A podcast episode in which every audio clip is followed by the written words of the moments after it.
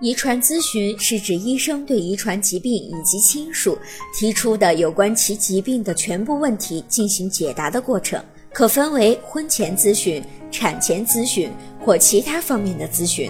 那么，哪些情况下需要做遗传咨询呢？一、准爸爸或准妈妈中有一人患有先天性心脏病或肾脏病。想要知道孩子心脏是否健康，这需要看孕妈妈或准爸爸心脏病的严重程度。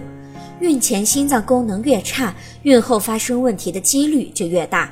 而且，自然分娩是一种强大的体力劳动，心脏负担十分重。对于一些患有先天性心脏病的孕妈妈来说，不仅会危害胎儿的健康，甚至还会威胁到自己的生命。